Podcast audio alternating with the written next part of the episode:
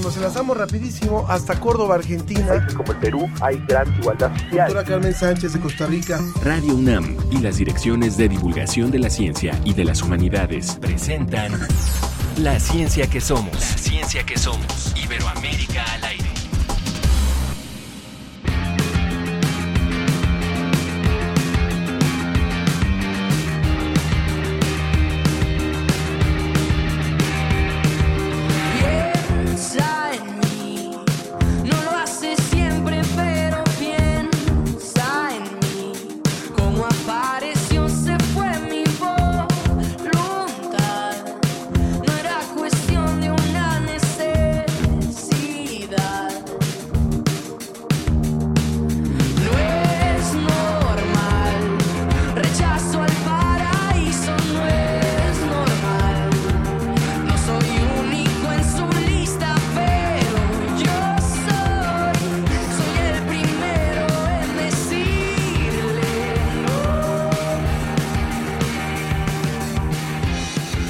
Estamos escuchando a los mesoneros. Los saludo en este viernes, en el, inicio de este programa. Es un grupo de Caracas, es un grupo originario de Venezuela, pero que residen en México. Y ellos tocan así, suena bien, suena bastante bien, una voz muy especial la de su solista. Y bueno, en nombre de todo el equipo que hacemos posible este programa, les damos la bienvenida. Yo soy Ángel Figueroa y esto le vamos a ir presentando a lo largo del día. Escuchamos un poquito más a los mesoneros. Cuando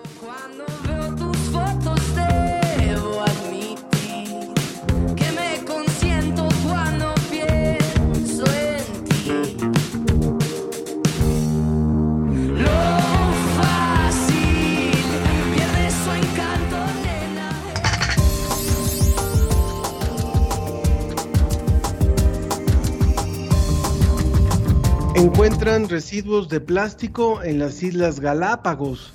Una nota verdaderamente alarmante. Las palmeras en México mueren a causa de una plaga y la sequía. Invertir en educación, un reto que después de la pandemia es urgente atender. A las mujeres que nos escuchan, ¿les gusta escribir? Conozcan qué es la editatona, un ejercicio para publicar en Wikipedia y generar conocimiento a nivel global.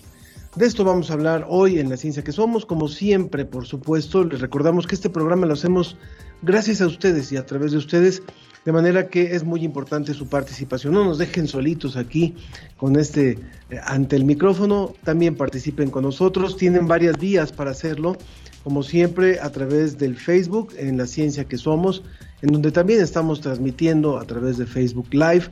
También en Twitter en arroba ciencia que somos.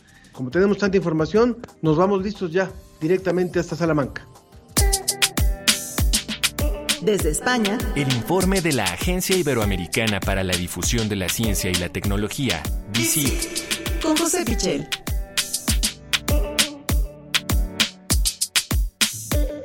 Como siempre, me da muchísimo gusto saludar a mi compañero José Pichel de la agencia DICIT, que ha dado, como siempre, el reporte semanal. Con esa información, primero vámonos a una nota que no tiene que ver todavía con las Islas Galápagos, pero sí tiene que ver con lo que hace el ser humano. Vamos, José, adelante. Hola Ángel, ¿qué tal? Muy buenos días para vosotros y para todos los oyentes. Saludos desde España. Fíjate que a veces tenemos a nuestra disposición tecnologías que tienen un determinado fin, que han sido desarrolladas con un propósito y luego le vamos descubriendo nuevas utilidades. Ese puede ser el caso de los satélites y en concreto de las imágenes de satélite. En esta ocasión hablamos de que científicos españoles han conseguido desarrollar un nuevo algoritmo que permite monitorizar la destrucción causada por las guerras a partir de esas imágenes de las que nos llegan por los satélites. Desde el punto de vista técnico, informático en este caso, el método consiste en aprovechar la inteligencia artificial, en concreto lo que se denomina redes neuronales, que han sido entrenadas en este caso para detectar imágenes de satélite características de destrucción de ataques con armamento pesado, ataques con artillería y bombardeos que dejan unas marcas características en los lugares que destruyen. Por ejemplo, escombros de edificios derrumbados o la presencia de agujeros creados por las bombas. Todas esas señales que pueden aparecer en las imágenes de satélite estarían permanentemente monitorizadas por este sistema que sería capaz de detectarlas casi en tiempo real. ¿Y para qué serviría todo esto? Bueno, pensemos en zonas de conflicto, en zonas como Siria, como Yemen, como la zona del Sahel en África, son lugares en los que sabemos que hay guerra, que hay un conflicto armado importante, pero realmente sabemos muy poco por las dificultades de acceso que tienen incluso los propios eh, periodistas. Apenas están informando en los últimos años por el peligro que conlleva estar in situ en los lugares donde ocurren todas estas tragedias. Conocer lo que está pasando y sobre todo aspectos tan importantes como organizar la ayuda humanitaria dependen de tener esa información, todos esos datos. Por lo tanto, un sistema de imágenes por satélite que nos identifique exactamente que eh, una destrucción está siendo causada por mano del hombre, por mano de la artillería en este tipo de conflictos, puede ser muy útil para seguir la evolución de un conflicto, para tener más datos sobre lo que está sucediendo en el terreno y desde luego para intentar eh, pararlo o para intentar tener esa ayuda humanitaria accesible. Los métodos automatizados deben ser capaces de detectar la destrucción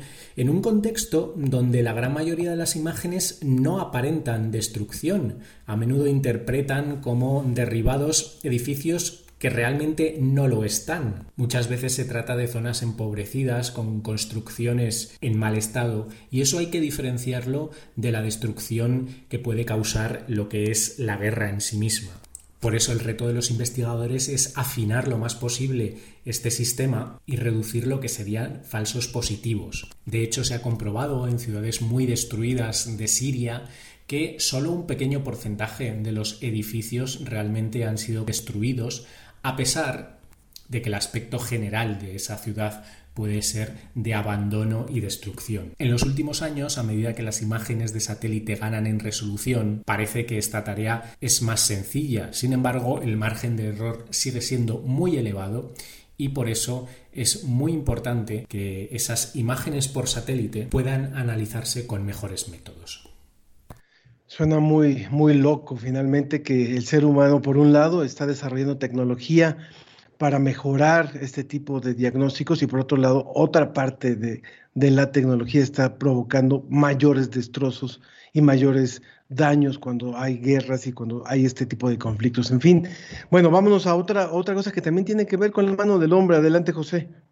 Acabamos con una noticia que la verdad no nos gustaría dar pero es el resultado de un estudio científico que acaba de salir y que nos informa de que el plástico está inundando las Islas Galápagos esas islas donde Charles Darwin desembarcó y que son un espacio remoto, alejado de la costa de Ecuador, del resto del país, en pleno Océano Pacífico, que son un auténtico hábitat único en el mundo, un paraíso de la biodiversidad y de especies singulares en todo el planeta. Pues bien, investigadores de Ecuador y del Reino Unido han encontrado restos de plásticos en el agua del mar, en playas, en animales, hasta 400 partículas de plástico por metro cuadrado de playa, en las áreas más afectadas de este refugio de la biodiversidad a escala mundial. La investigación se centra sobre todo en los hábitats marinos de la isla de San Cristóbal, donde Charles Darwin desembarcó por primera vez. Sin lugar a dudas, esos plásticos llegan a través de las corrientes oceánicas, pero afectan a todo el ecosistema porque el estudio ha identificado plásticos en los vertebrados marinos de Galápagos, Tiburones martillo, tiburones ballena, leones marinos, tortugas marinas corren el riesgo de tragar plástico o enredarse. Hay que tener en cuenta además que Galápagos es el refugio de algunas especies que están muy poco representadas, de algunas especies como las iguanas marinas Godzilla, que tienen menos de 500 ejemplares. Y cuando hablamos de plásticos, también hay que referirse a los microplásticos, los que ni siquiera vemos por eh, su pequeñísimo tamaño debido a que el plástico se va degradando y que entran en las redes alimentarias que sustentan a las especies que viven en este caso en las Islas Galápagos o en cualquier otra parte del mundo. Realmente las consecuencias eh, son desconocidas todavía.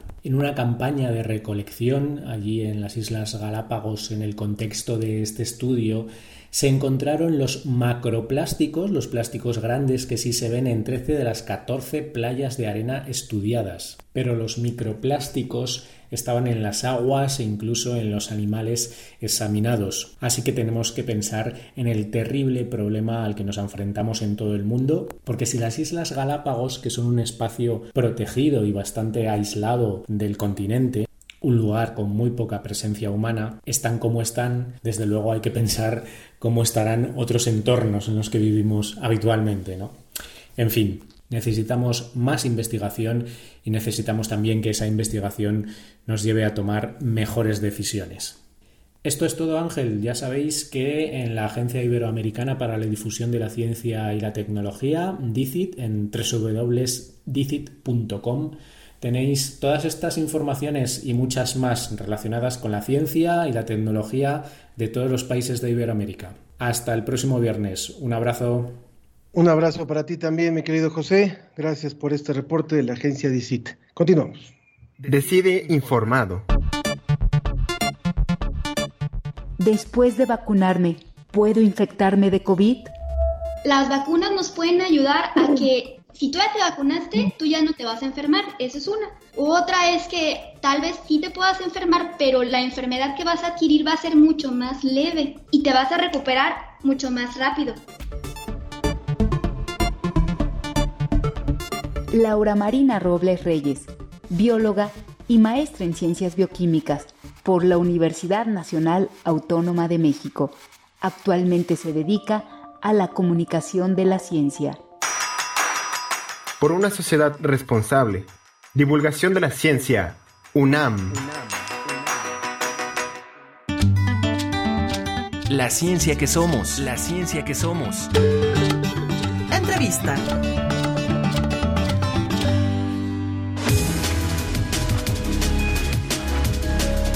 Les recuerdo nuestras vías de contacto en Facebook La Ciencia que Somos, en Twitter arroba Ciencia que Somos es donde puede comunicarse con nosotros para poder eh, hacer sus comentarios. Recuerden que en un momento más también hablaremos de educación, de la parte de la reactivación económica y la educación.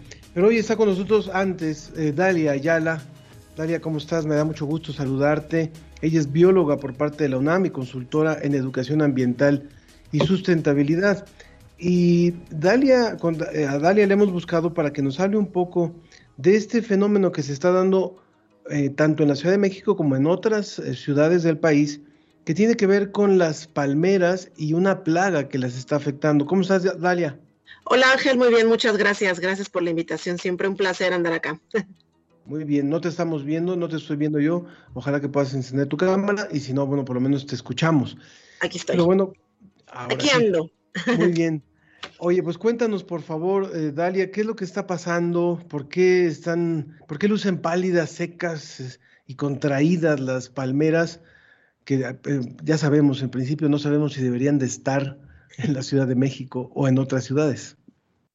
Bueno, sí, eh, la, llegada de las palmeras obedeció más bien a un criterio estético, ¿no? De que queríamos verlas, bueno, nosotros no, pero a mediados del siglo XX querían ver la Ciudad de México como algunos paisajes de California o de Florida, entonces hubo un proyecto de traer palmeras de diferentes partes del mundo que se establecieron bien, estaban muy bien, pero ahora lo que está ocurriendo es que hay un insecto que le dicen falsa chicharra, porque se parece a una cigarra, pero no tiene mucho que ver con, con las cigarras, y este insecto se alimenta de las hojas de las palmeras, pero es portador, o más bien es un vector de una bacteria que eh, es la que está causando una enfermedad que se llama amarillamiento letal en las palmeras, para la cual no hay cura, y pues lo que está ocurriendo es que, como ha ocurrido en otras partes del mundo, está arrasando con las poblaciones de palmeras de las zonas urbanas en, México.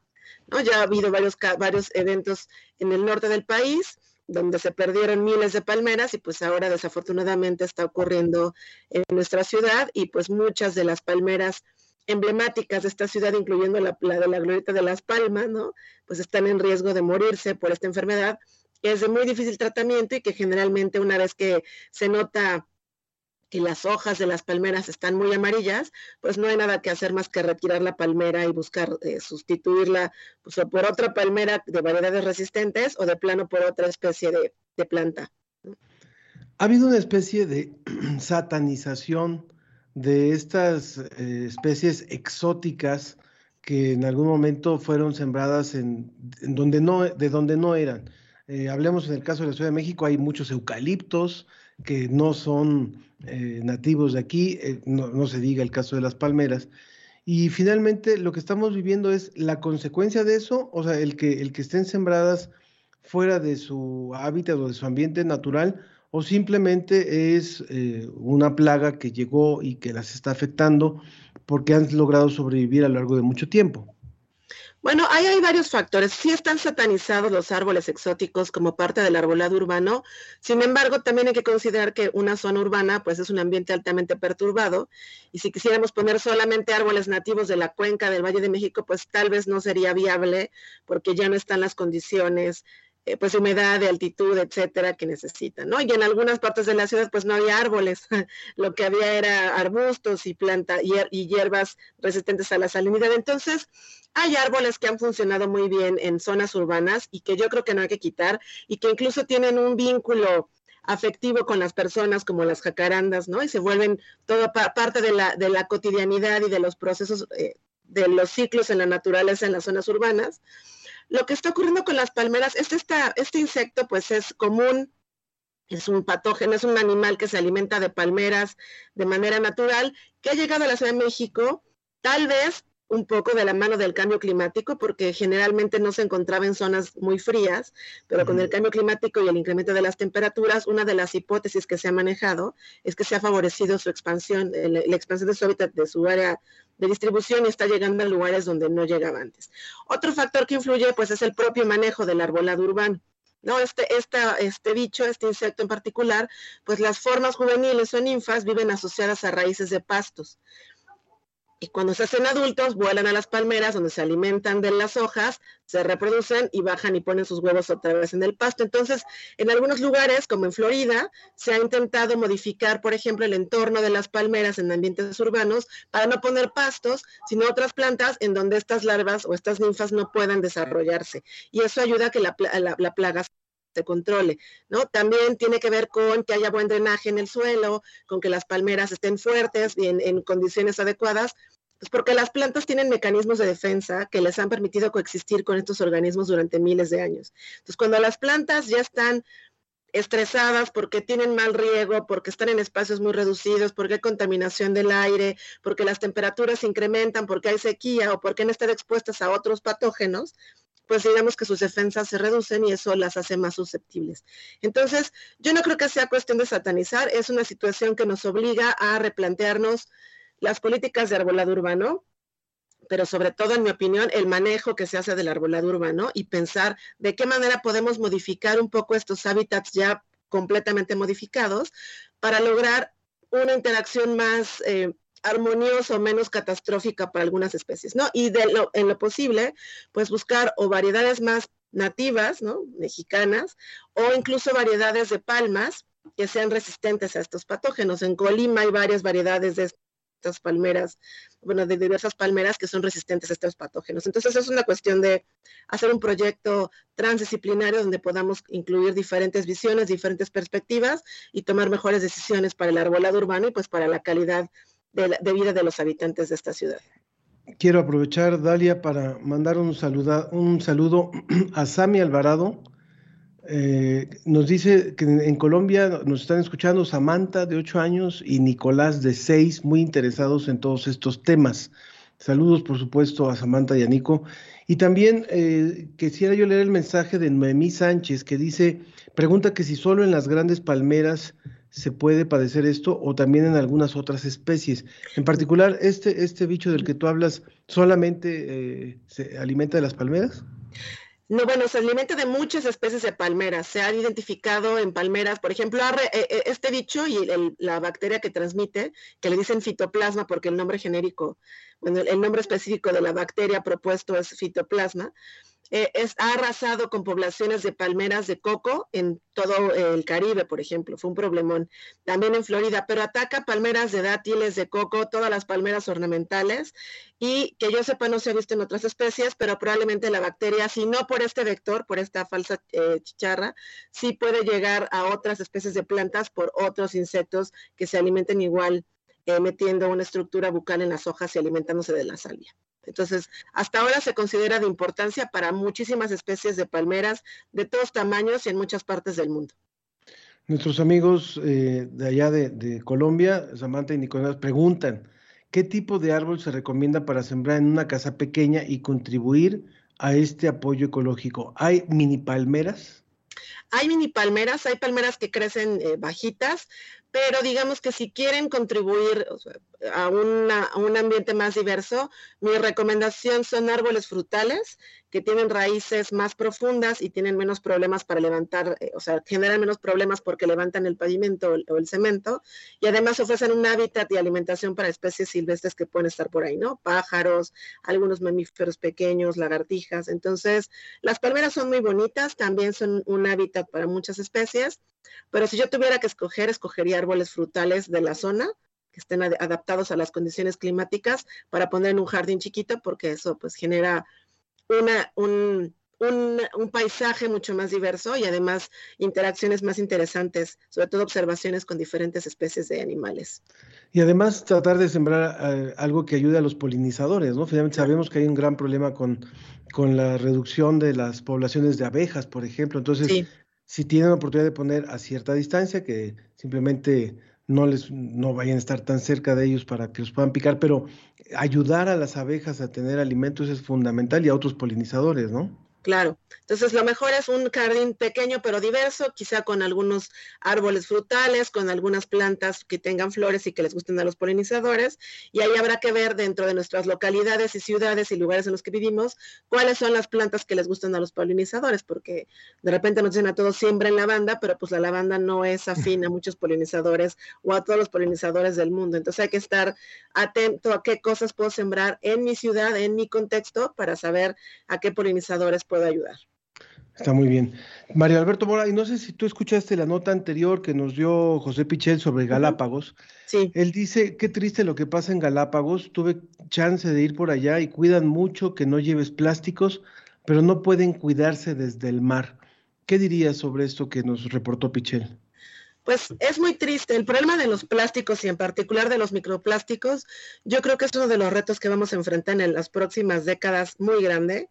Tendremos que idear la manera de dos cosas. Por un lado, evitar que estos plásticos lleguen al mar, porque los microplásticos se originan de plásticos grandes que se fotodegradan y se van fragmentando en, fra cosas más pequeñas.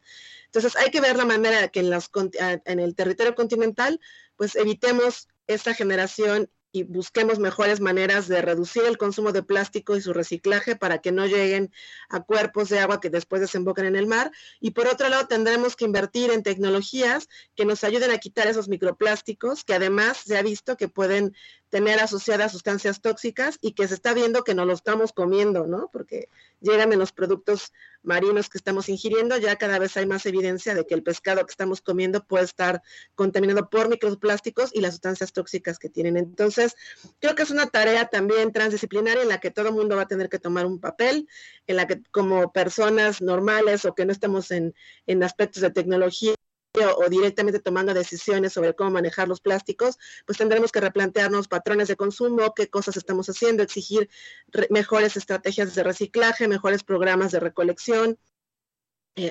informarnos, compartir la información y apoyar estrategias e investigación que nos ayude a reducir la cantidad de plásticos que usamos, a mejorar su manejo y a quitar los microplásticos que están en el mar, que es un reto que hasta ahora no está claro cómo vamos a enfrentar, ¿no? Pero ya hay algunas iniciativas en el mundo para abordarlo. Tú hablabas de décadas, yo creo que tendríamos que hablar de lustros, o sea, ya hablar de décadas es demasiado largo porque yo creo que ya el problema está ahí.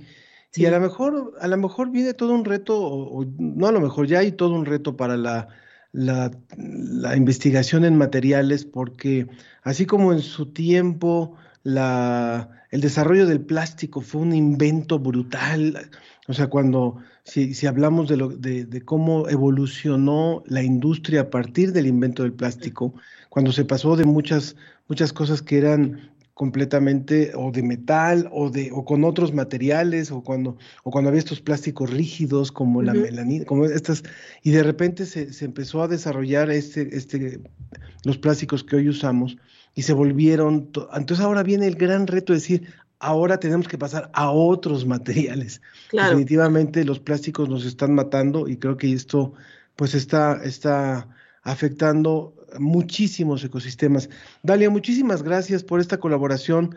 Siempre es un gusto verte y saludarte. Dalia Igual. Ayala, bióloga y también consultora. Muchas gracias por esta participación hoy en La Ciencia que Somos. Muchas gracias, cuídense, saludos. Que estés muy bien. Muchas gracias. Bye. La ciencia que somos. Iberoamérica al aire.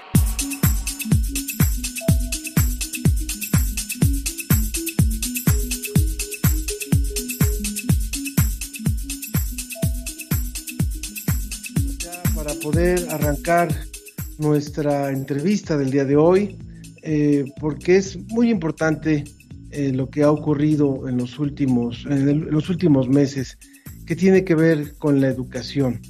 Finalmente, la educación a lo largo de, de muchas décadas estuvo muy cobijada o muy metida en los programas económicos y en los programas de los grandes gobiernos. Eran una prioridad eh, y tenían un presupuesto importantísimo. Y sabemos que en el caso, por ejemplo, de México y de otros países de la región, otros países de América Latina, la educación se fue dando a, se fue cediendo hacia otras personas, se fue cediendo hacia otras instancias y sobre todo privadas. Entonces, eh, es por eso que hemos querido hoy eh, buscar a un especialista que nos pueda hablar sobre todas las repercusiones en términos económicos de la educación y de lo que viene ahora. Y está con nosotros la doctora Iris Guevara. Ella es doctora en economía por la UNAM y es investigadora del Instituto de Investigaciones Económicas también de nuestra máxima casa de estudios. ¿Qué tal Iris? Muy buenos días. Iris, Iris ¿nos escucha? Bueno, estamos teniendo algún problema de conexión. En un momento más la vamos a enlazar para poder conversar sobre este tema. Es fundamental el, el saber, eh, la educación no es solamente una prioridad, no es solamente un tema que nos ha preocupado en los últimos, en los últimos meses y lo que puede representar el regreso, sino más bien todo lo que ha representado con la pandemia este, este paro de actividades. Y veamos a ver si tenemos eh, ya nuevamente, no, todavía no tenemos a la doctora Iris, en un momento más vamos a enlazarla. Mientras tanto, mientras tanto, vamos a la, a la vacuna que teníamos preparada sobre el proceso de vacunación, a la vacuna, a la cápsula que teníamos preparada sobre el proceso de vacunación y esperamos en un momento más enlazar a la doctora Iris. Llegó el momento que esperábamos desde el inicio de la pandemia provocada por la COVID-19. La Ciudad de México pasó el 7 de junio al nivel más bajo del semáforo epidemiológico de riesgo, color verde. Sin embargo, no es motivo para salir de casa sin cubrebocas ni gel antibacterial y por supuesto la sana distancia, pues la pandemia no ha terminado aún. ¿Qué indica el semáforo verde? Las actividades económicas y sociales están permitidas con el objetivo de impulsar el empleo, por ejemplo, el regreso voluntario a clases presenciales en las escuelas de educación básica. En cuanto a las salas de cine y teatros, se les permitirá tener un aforo del 50% de asistentes y a los hoteles albergar hospedaje al 60% de su capacidad. La ampliación de estos aforos será paulatino a lo largo del mes de junio. Hay que tener presente que México ha pasado por dos grandes olas de contagio. Los últimos informes reportan 2.441.000 casos confirmados de contagios y más de 299.000 defunciones. Durante el anuncio del paso semáforo verde, las autoridades capitalinas fueron enfáticas en no bajar la guardia y seguir con las medidas de seguridad en consideración a las personas que no han sido vacunadas o les falta completar su esquema de vacunación. Hagámoslo por nosotros, hagámoslo por el mundo.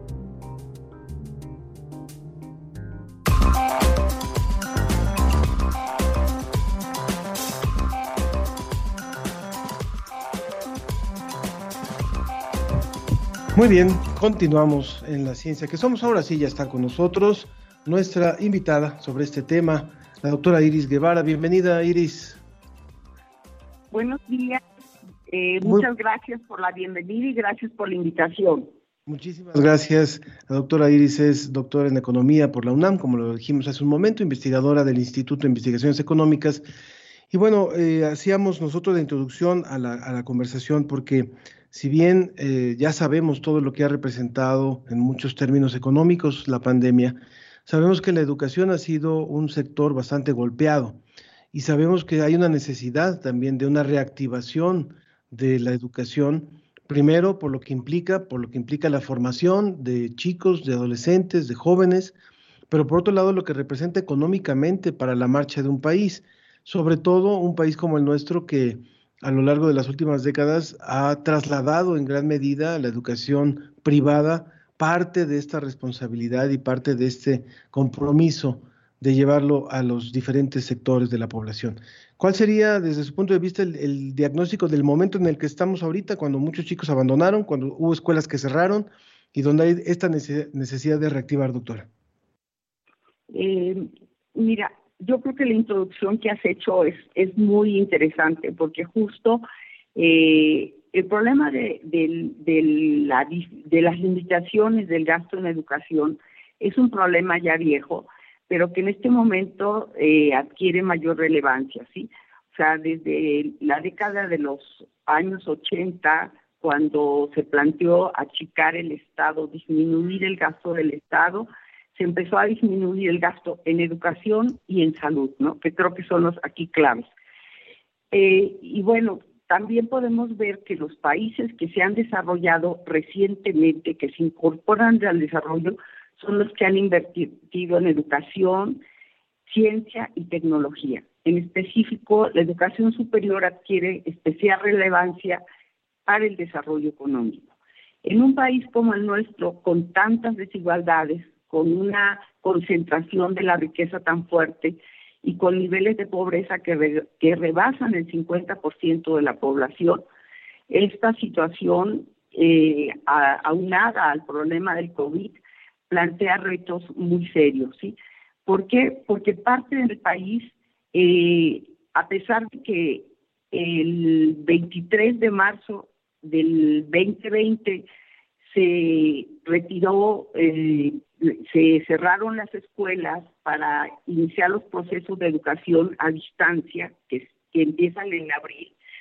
El problema es ahora hay que regresar y en, las y en las universidades y en todas las instituciones de educación superior no siempre hay las condiciones para que regresen los chicos.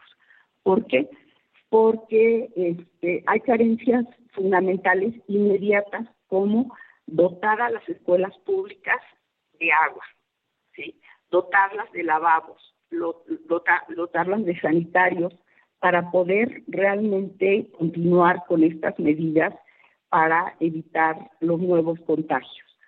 Pero si lo vemos, mm, digamos, de manera más general, pensamos que el proyecto de educación, que está muy bien diseñado en la última eh, modificación a la Constitución, la de 2019, cuando se retoma el apoyo a la educación básica, media y superior, cuando se plantea que es necesario que los jóvenes tengan acceso a la educación superior, esto lo, lo tiene que ir acompañado de recursos crecientes. A pesar de que constitucionalmente se dice que va a haber un, un fondo educativo, en estos últimos tres años no ha habido incremento en este gasto educativo. Y esto es fundamental porque si no hay financiamiento en una economía como la nuestra, en una economía capitalista. Eh, pobre, este, pobre en el sentido no de, que no se genere riqueza, sino de que la riqueza está eh, mal distribuida. La riqueza solamente se la apropian unos cuantos, ¿sí? El Estado es la inversión que haga el Estado en educación, porque no es un gasto, es inversión a futuro.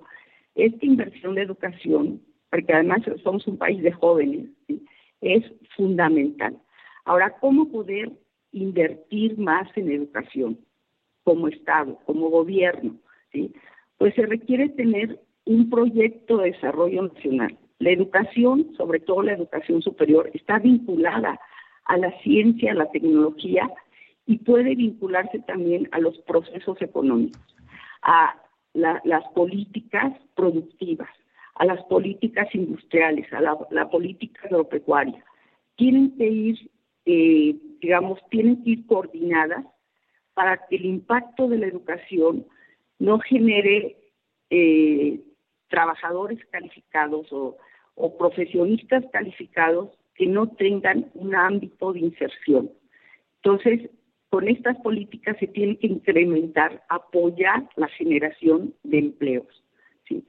No basta con dar apoyos eh, o becas, hay que apoyar también la generación de, empleo para generar riqueza y esta riqueza, a, a esta generación de empleo se puedan incorporar los jóvenes que salen de la educación media o superior en el mejor de los casos. Creo que toca, toca puntos fundamentales, doctora Iris, porque finalmente, por un lado, es ese abandono que se había dado en muchos gobiernos de, la región y en el, de México también, para mejorar la calidad de la educación, para mejorar la calidad de las, de las instalaciones, como lo está recordando en este momento, y, y, por, y también mejorar los, los salarios, la calidad de, la formación de los maestros, son muchísimos elementos en lo que tiene que ver con la educación pública. Yo le quisiera también preguntar el otro aspecto, es decir, finalmente la educación privada es un negocio también, además de ser un servicio, es un gran negocio que se ha visto muy afectado en los, en los últimos meses y, del cual dependen muchas familias, del cual dependen muchas familias de maestros, de, eh, directivos, intendentes, un montón de, personal, y esto también se ha visto afectado. ¿Cómo se va a, cómo se necesitaría reactivar ese sector? Hablemos del sector privado también. Sí, muy bien. Mira, eh, yo creo que el sector privado es importante, pero hay eh, sectores que los tiene que garantizar el Estado. Y en eso sería salud y educación. Que la gente que vaya a educación privada sea porque eh, eh, a pesar de que hay lugar en las instituciones públicas de educación y que hay educación de calidad, eso es muy importante, si la educación siempre tiene que estar transformándose, mejorando, actualizándose, ¿sí? Eh, será una opción no sea que no alcanzan los recursos, que no hay opciones para incorporarse a la educación superior. Ah, perdón, a la educación. En el caso de la educación superior, por ejemplo, tenemos de los niveles más bajos de absorción de, los jóvenes. O sea, de cada 10 jóvenes que demandan entrar a la educación superior, solamente van a ingresar 4. Y en instituciones como la UNAM, y dependiendo la carrera, este, es mucho menos la proporción de jóvenes que pueden entrar.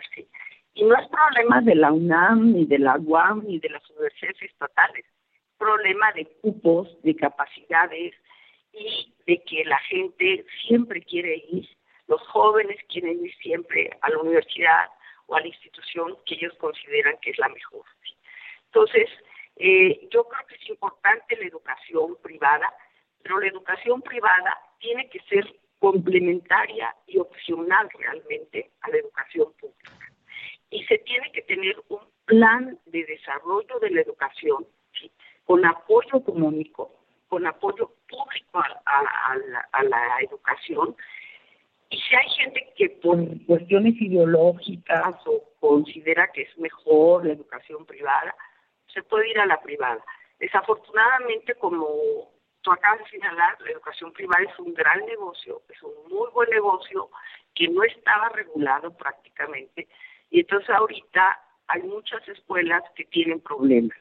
Y tienen problemas porque no hay capacidad de pago, se, se han perdido empleos, este, se ha, eh, se ha habido un, eh, problemas de esta, esta sana distancia ha costado que los niños tengan que estudiar ya sea en el televisor o en el internet, tenga que aprender, recibir sus clases de esta manera, y los jóvenes también.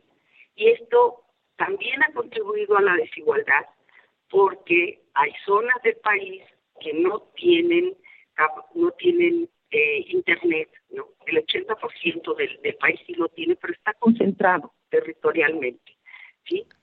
Está concentrado este, en espacios que en los que se tiene acceso, ¿no? Hay mucha diferencia entre recibir, educación a distancia en instituciones privadas y públicas.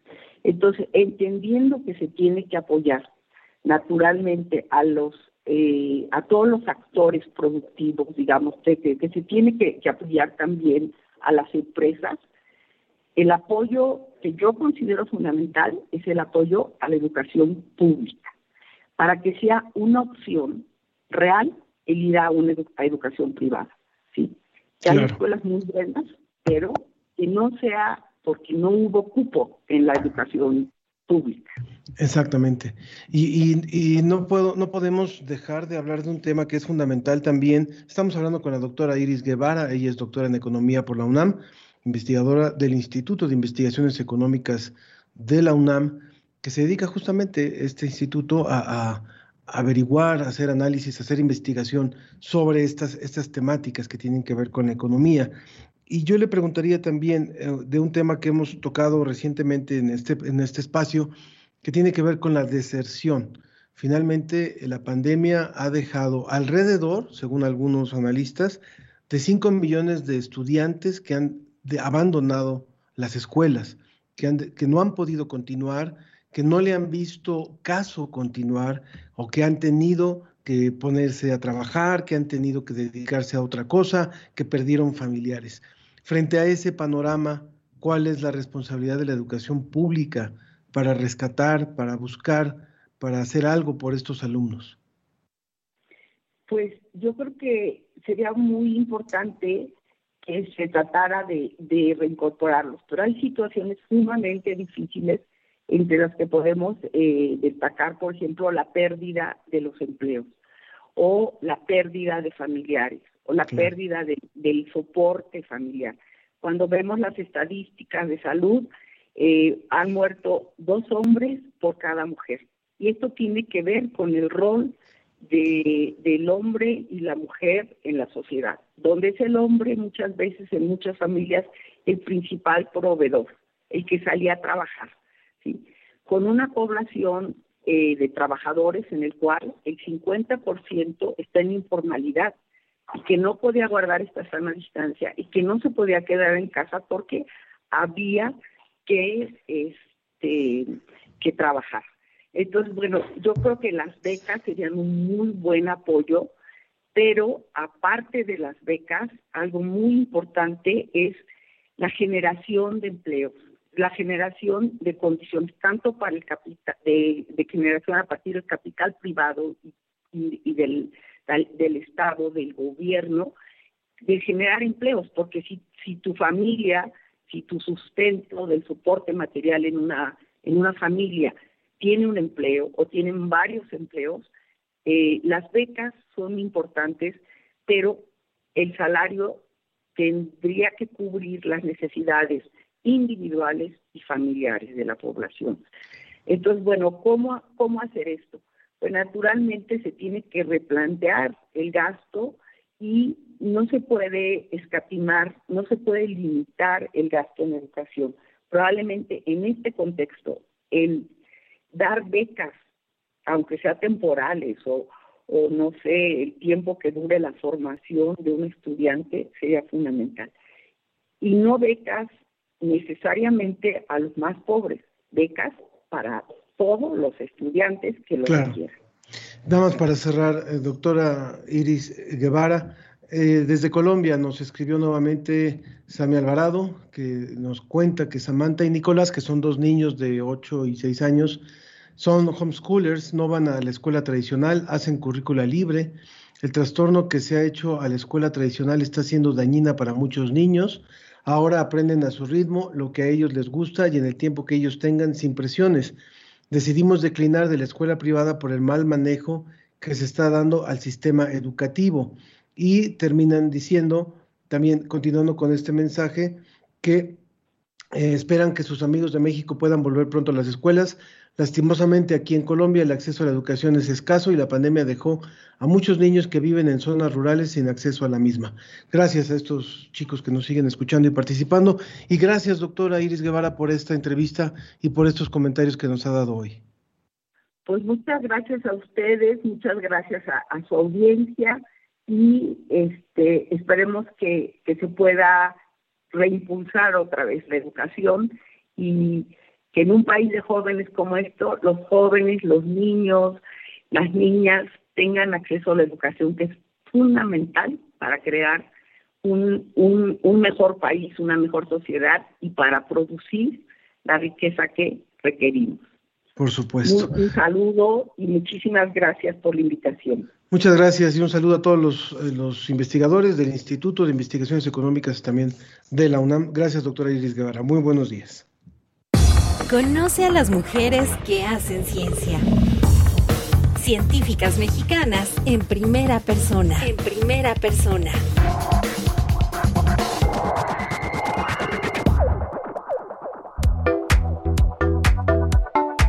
Armando Cruz en Twitter también nos dice, buen día, me parecen de gran ayuda las cápsulas sobre la protección que brindan las vacunas contra la COVID y las medidas que debemos seguir teniendo para evitar contagiarnos aún después de vacunarnos. Un saludo desde Emiliano Zapata Morelos, es el, mensaje que nos da Armando Cruz. Y me da muchísimo gusto ahora enlazarme hasta Arabia Saudita, en donde se encuentra Fernanda Veloz, ella es maestra en ciencias biológicas por la Universidad de Ciencia y Tecnología Rey Abdalá, allá en Arabia Saudita, y actualmente realiza un doctorado en esa universidad, es coordinadora de Wiki Científicas Mexicanas, que forma parte del colectivo de científicas mexicanas.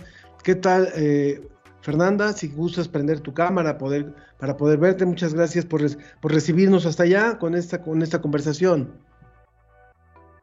Hola Ángel, buenas tardes o días. Bueno, pues cuéntanos por favor de esto que ustedes están promoviendo, de la participación de las mujeres en, en recursos como son Wikipedia y, y, cuando las invitan a ser editoras de contenidos, por favor. Sí, claro que sí. Este, bueno, el año pasado Científicas Mexicanas comenzó una, una colaboración con Wikimedia México para poder editar sobre más mujeres científicas en, en la Wikipedia. Eh, Wikipedia es una de las, eh, es una enciclopedia libre y es una de las páginas más consultadas en todo el mundo. O sea, y creo que, no sé si te ha pasado, estás en una fiesta y dices, oye, pero es que ¿por qué el cielo es azul? Ah, pues no, no sé, déjame entrar a Wikipedia. O están hablando de algún político, alguna actriz, algún actor y dices, a ver, no, no lo ubico, déjame, abro y probablemente tus primeras tres opciones, una es Wikipedia, ¿no? Entonces, México es el país que más lee la Wikipedia en español. Eh, sin embargo, hace, algunos años, Carmen Alcázar, eh, presidenta de, Wikipedia, Wikimedia, México, se dio cuenta que había muchos perfiles, eh, muchas biografías en Wikipedia, pero muy pocas de mujeres. Solamente una de cada diez eran de mujeres. Y de esas biografías de mujeres que había, la mayoría eran sobre actrices, cantantes, modelos, actrices porno, lo cual, pues, o sea, no está mal, pero, pero queremos ampliar más sobre mujeres que están en la política, sobre mujeres que son eh, pintoras, escritoras y, ¿por qué no?, sobre científicas, ¿no?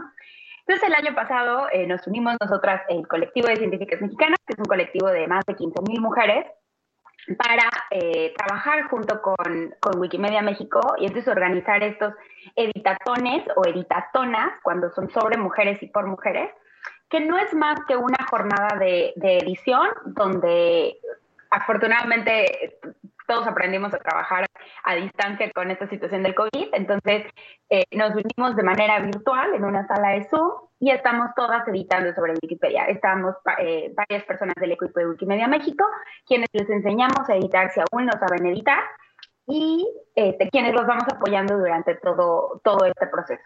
Hemos hecho dos editatonas durante una en noviembre del año pasado, una en febrero, y estamos por hacer una dentro de dos semanas aproximadamente, el 26 de junio, y esta la estamos haciendo en conjunto con la Embajada de Australia en México. Eh, nos dimos cuenta, la embajada nos, nos, comentó que tenían varias científicas con las que trabajaban, tanto científicas mexicanas que tienen colaboraciones con, con, Australia, ya sea como con el gobierno o con alguna universidad o alguna institución de allá, pero también sobre científicas australianas que trabajan con México. Tienen igual alguna colaboración ya sea con el gobierno o con alguna universidad o con laboratorios en, en conjunto, ¿no? Entonces, eh, consideramos que esta era una buena oportunidad para darles visibilidad a estas mujeres y editar al mismo tiempo eh, la Wikipedia en inglés y la Wikipedia en español, en este, en este caso. O sea que el día 26, a partir de las 12 horas, estará abierto este, este espacio, el espacio de la editatona, para hacer esta, eh, por un lado, capacitación para quienes quieran aprender a editar los contenidos de Wikipedia y quienes ya quieran empezar a subir contenidos sobre mujeres de distintos perfiles o solamente científicas. En este caso, bueno, tenemos científicas, pero eh, utilizamos la definición de ciencia que tiene la UNESCO, en la que se incluyen también a las ciencias sociales. Eh, muchas veces pensamos en científicas y te imaginas una química, una física, eh, una bióloga, ¿no? Pero en científicas mexicanas abrimos esta, esta puerta para que las científicas sociales también se unan a, a, nuestro, a nuestro grupo. Entonces, de esta manera, en esta editatona también vamos a editar sobre científicas sociales para, y algunas humanistas tenemos ahí en el listado. Entonces, no es necesario que las personas que se unan tengan en mente así que, ay, déjame empiezo a buscar. Nosotros eh, se registran, tenemos eh, en nuestras redes sociales en los formularios de registro, se registran y un día antes de la jornada les mandamos un link donde van a encontrar un listado con todas estas mujeres que cumplen con, con la relevancia enciclopédica para poder escribir su biografía. Es importante considerar que Wikipedia tiene una serie de reglas eh, para poder tener un, un, artículo, o en este caso una biografía en Wikipedia, no, no cualquiera puede, puede tenerla. O sea, yo, si yo quisiera, obviamente pues yo haría la biografía de mi mamá, porque para mí es la mejor persona del mundo, pero desafortunadamente mi mamá no tiene relevancia enciclopédica, ¿no? O sea, mi mamá es maestra en una escuela y es muy buena y le encanta su trabajo, pero pues la prensa no ha hablado de ella, no, no ha recibido reconocimientos a nivel mundial o algo así, entonces no tiene relevancia enciclopédica para hacerlo.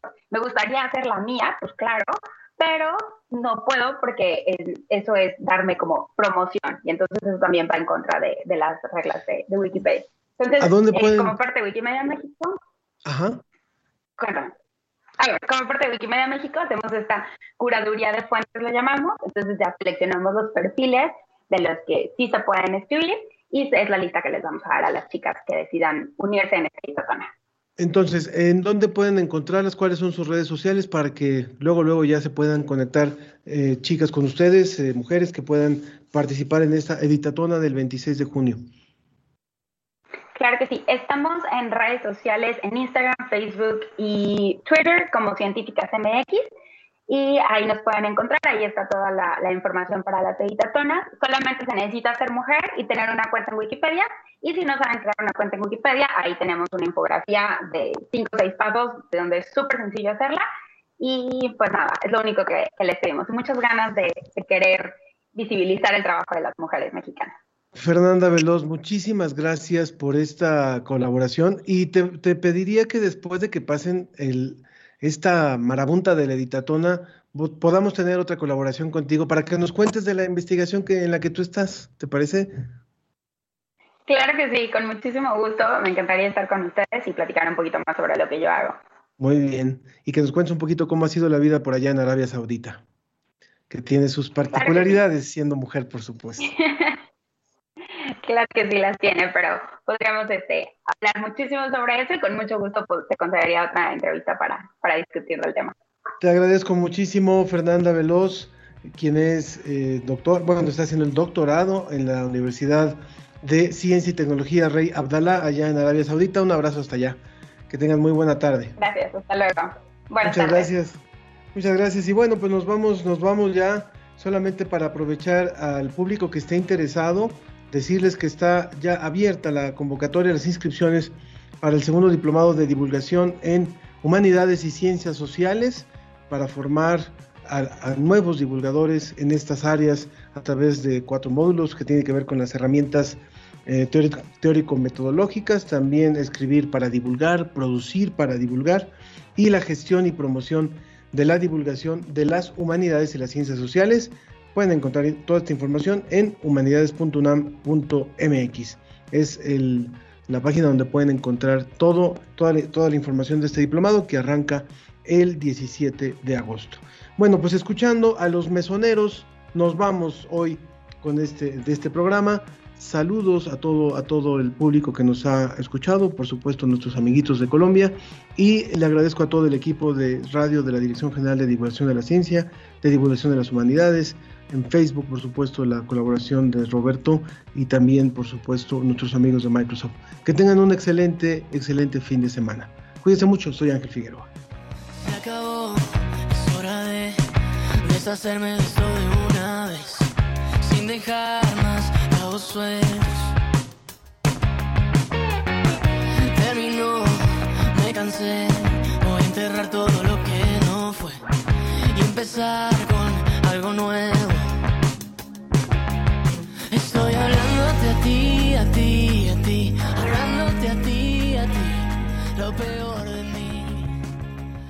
Esto fue La Ciencia que Somos. Iberoamérica al aire.